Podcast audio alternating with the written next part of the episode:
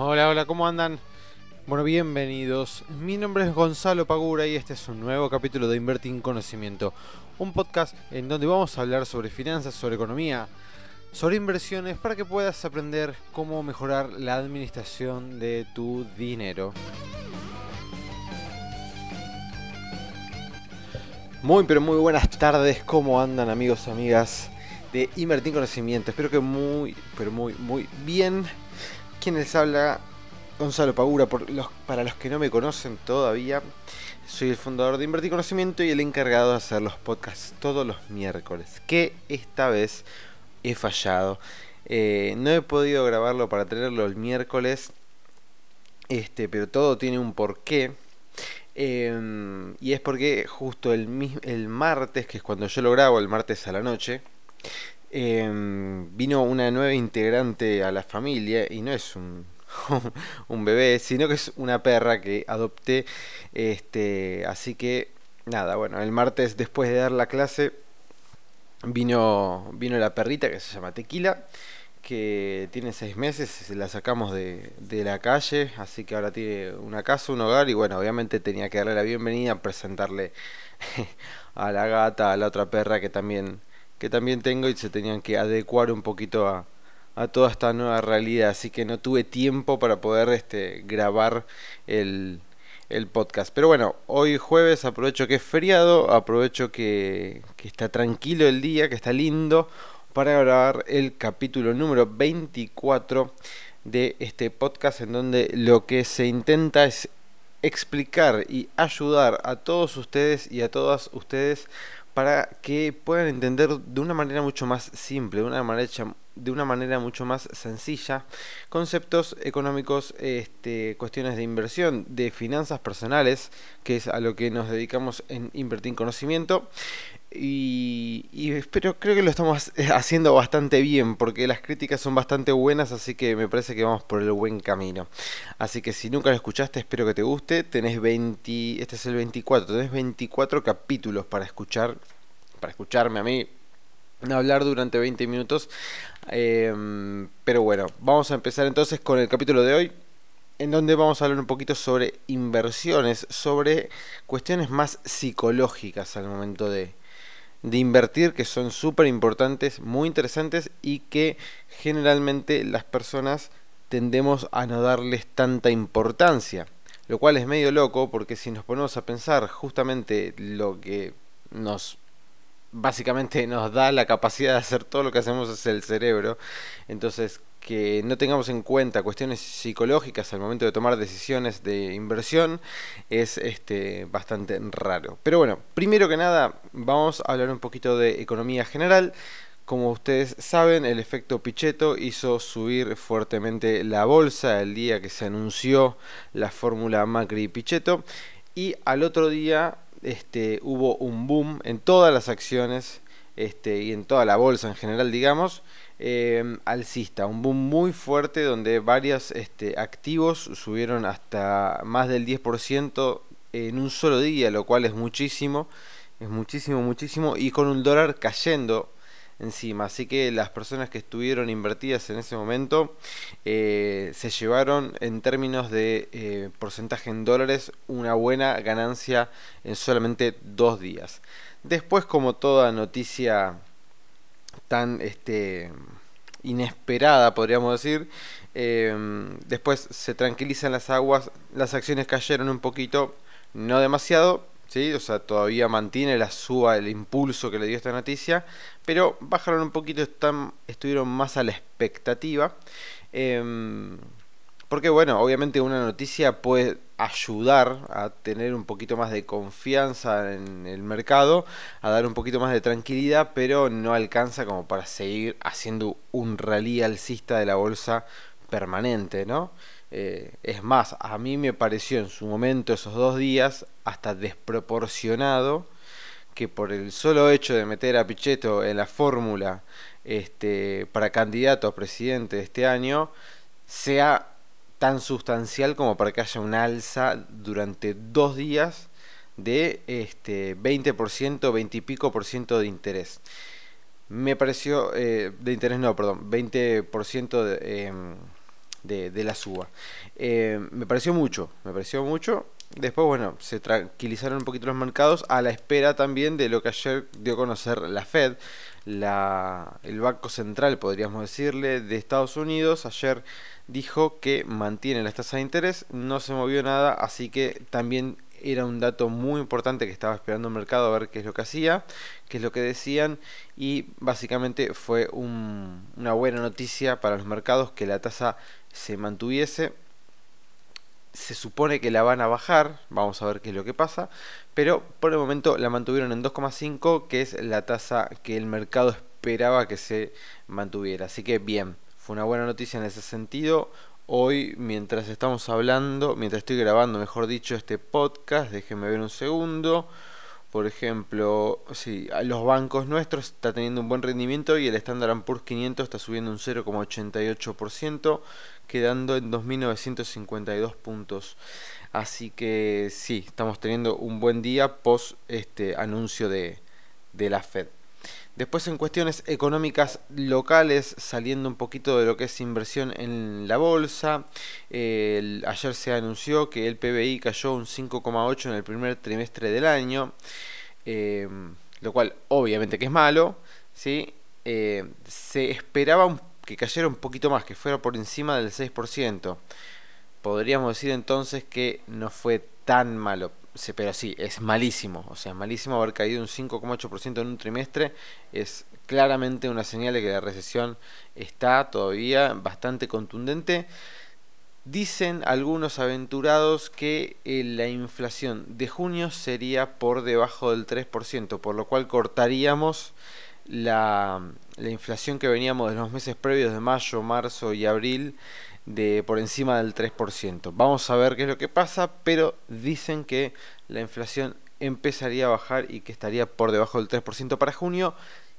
Y salió ayer leí que Sturzenegger dijo que para fin de año podríamos llegar a tener meses de inflación del 1%. Mm, vamos a ver qué es lo que pasa.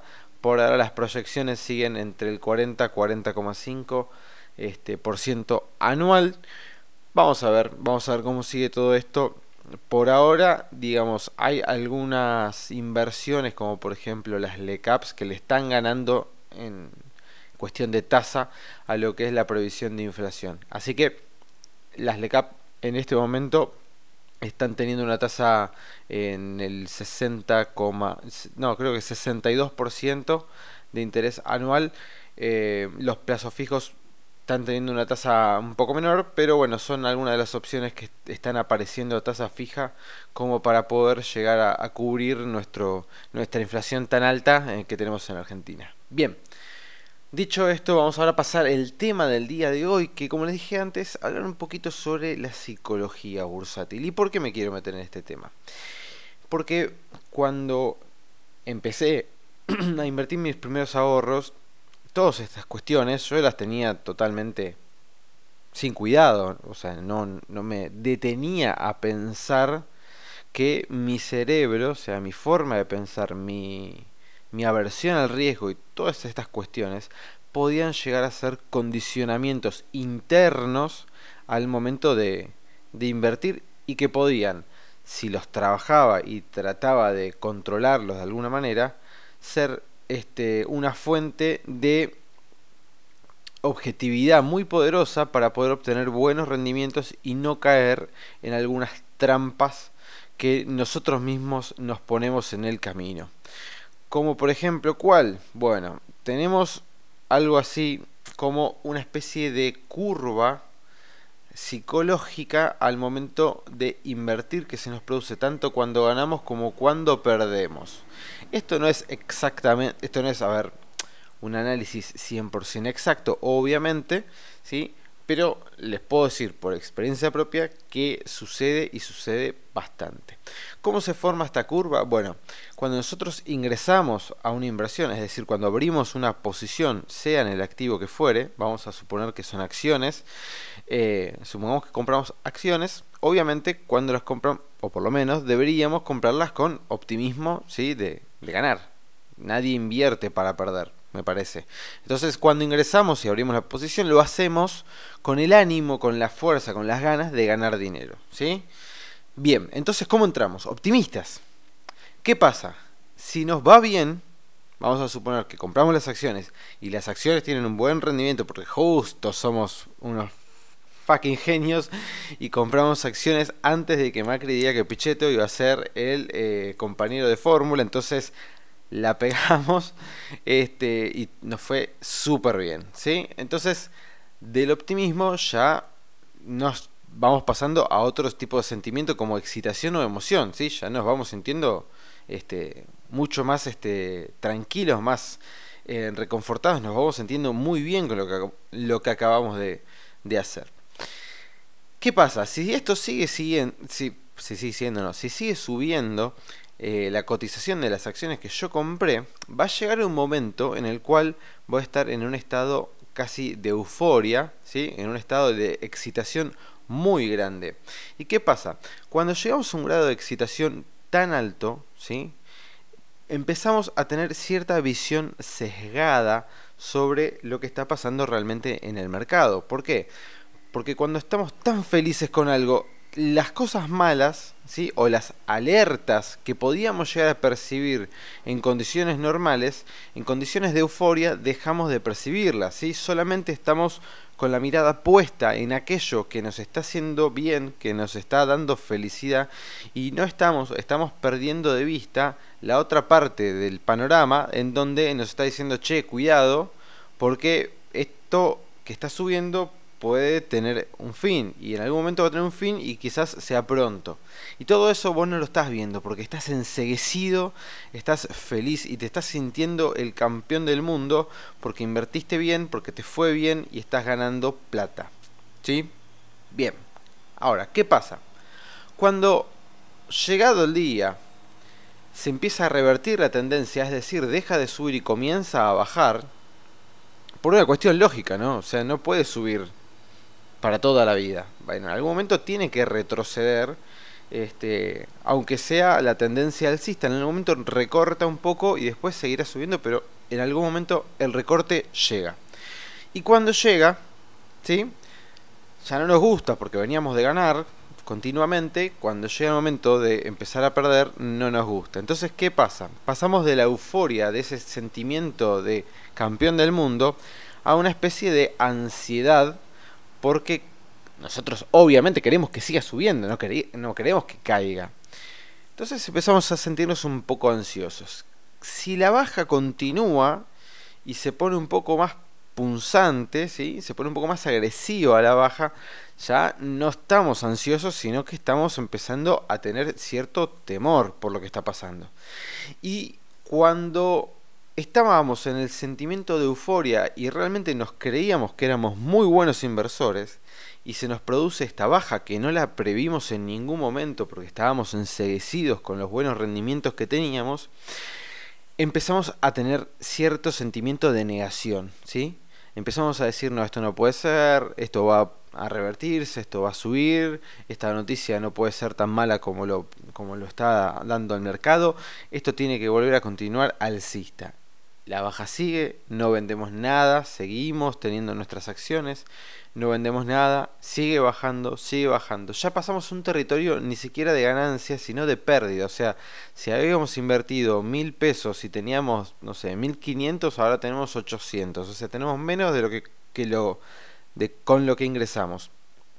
Entonces ya no estamos en negación ni en temor, sino que pasamos al pánico, a la desesperación. ¿Sí?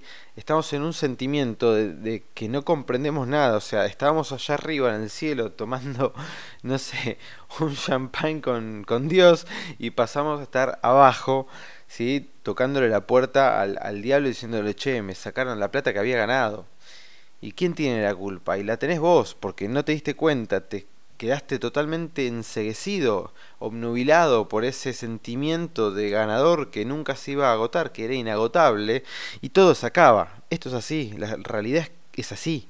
La bolsa no puede subir para toda la vida, no puede subir constantemente durante 50 años, ¿sí? sin tener previamente algún recorte en los medios. ¿sí?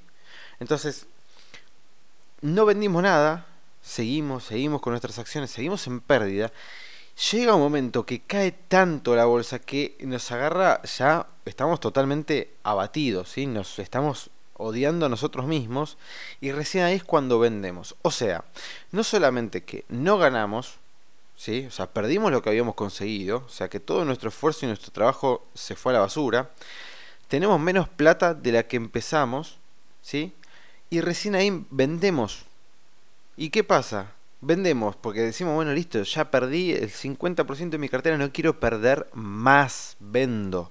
¿Qué pasa? Justo, justo, y esto pasa muchísimo, ¿eh? Si empiezan a hablar con personas que han invertido alguna vez en su vida en acciones, por ejemplo, se dan cuenta que esto pasa mucho salen, venden, venden a pérdida y cuando venden justo el mercado se da vuelta y empieza a subir. Y parece que esto es una gastada, dice, no, listo, ya está. Eh, la bolsa está en contra mío, esto no es para mí, yo no voy a invertir nunca más en esto porque la bolsa me odia y quiere verme perder plata. Y ahí es cuando empezamos a de vuelta a estar negados, empezamos a estar totalmente deprimidos porque no podemos creer cómo vendimos en ese mínimo y no vendimos antes esto pasa y pasa mucho. ¿Y cuándo pasa? Cuando generalmente sos una persona este, que no tiene experiencia eh, y se pone a invertir en este tipo de cuestiones que realmente son difíciles. O sea, es, todo un trabajo el que tenés que hacer para aprender a, invertir correctamente y es todo un trabajo mental. ¿sí? Es todo un trabajo mental en el cual decís, bueno, yo gané tanta cantidad, ¿sí? gané un X porcentaje que era el que yo tenía preestablecido. Bueno, entonces, ¿por qué vas a seguir? este, invertido con el 100% de tus activos.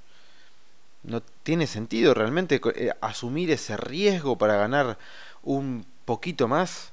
Porque ¿qué pasa? Vos cuando agarras una alza muy fuerte, ¿sí? Este, empieza a subir, sube con fuerza, sube con fuerza. En un momento esa fuerza empieza a debilitarse esa fuerza con la que viene subiendo el mercado empieza a debilitarse, cada vez hay menos volumen, eso ya es una señal de que quizás el rally alcista, o sea, la fuerza que impulsa las acciones al alza, se está agotando y puede venir una baja. Si vos todo eso no lo viste y no lo analizaste y encima vendiste a pérdida, estás haciendo absolutamente todo mal. Entonces, ojo con esto. Hay dos sentimientos muy, muy poderosos y muy peligrosos que son la euforia y el autosabotaje. En ese momento en donde estamos tirados en la lona, pensando que somos los peores, que no servimos para nada, que hicimos todo absolutamente mal, ojo con eso porque también es muy peligroso. ¿sí? Estamos seguramente viendo las cosas mal de vuelta. Entonces, al momento de invertir hay que ser muy, pero muy objetivos. ¿Se puede ser 100% objetivo? Difícilmente, creo yo. Yo no puedo ser, o sea, yo reconozco que hoy en día todavía no puedo ser 100% objetivo, que muchas veces, es más, eh, para ser claro, un ejemplo, eh, ¿cuándo fue? Hoy no, ayer, sí, ayer, ayer miércoles. Ayer miércoles me dejé llevar por mis impulsos, este, abrí una posición en unas opciones financieras de Banco Alicia y me fue mal y perdí. Y la cerré este, al, al, al poco tiempo que abrí la posición dije, no, esto es ya sé que no lo tengo que hacer, no sé ni por qué lo hice y cerré. Cerré obviamente con, una pérdida porque claramente había entrado en una posición riesgosa y solamente guiándome por una corazonada que no tenía ningún fundamento detrás. Em, y cerré la posición antes posible porque no, no tenía sentido lo que estaba haciendo. Me estaba dejando llevar solamente por esa, esa subjetividad, esa ambición que cada tanto nos agarra a todos. Entonces, siempre, al momento de invertir ojo con estar eufóricos y ojo con matarnos a nosotros mismos. ¿sí? Es necesario saber reconocer los errores, es necesario saber que si perdimos tenemos que asumir que la responsabilidad es nuestra, pero tampoco somos los peores del mundo por haber perdido. No todas las personas, mejor dicho, no siempre se puede ganar. Lo importante es ganar más cantidad de veces de las que perdemos y que los importes que ganamos sean más altos que los importes de los que perdemos. Hasta acá llegamos el día de hoy quería agradecerles, como siempre, estar y acompañar este podcast. Y eh, recuerden que está la guía de inversión, así que si todavía no lo bajaste, descargatela. Y vamos a estar lanzando el primer curso presencial. Así que vamos a estar sorteándolo. Anotate y te vas a ganar un lugar gratis para participar del primer curso presencial de Invertir en Conocimientos. Que tengan una linda semana y un gran fin de semana.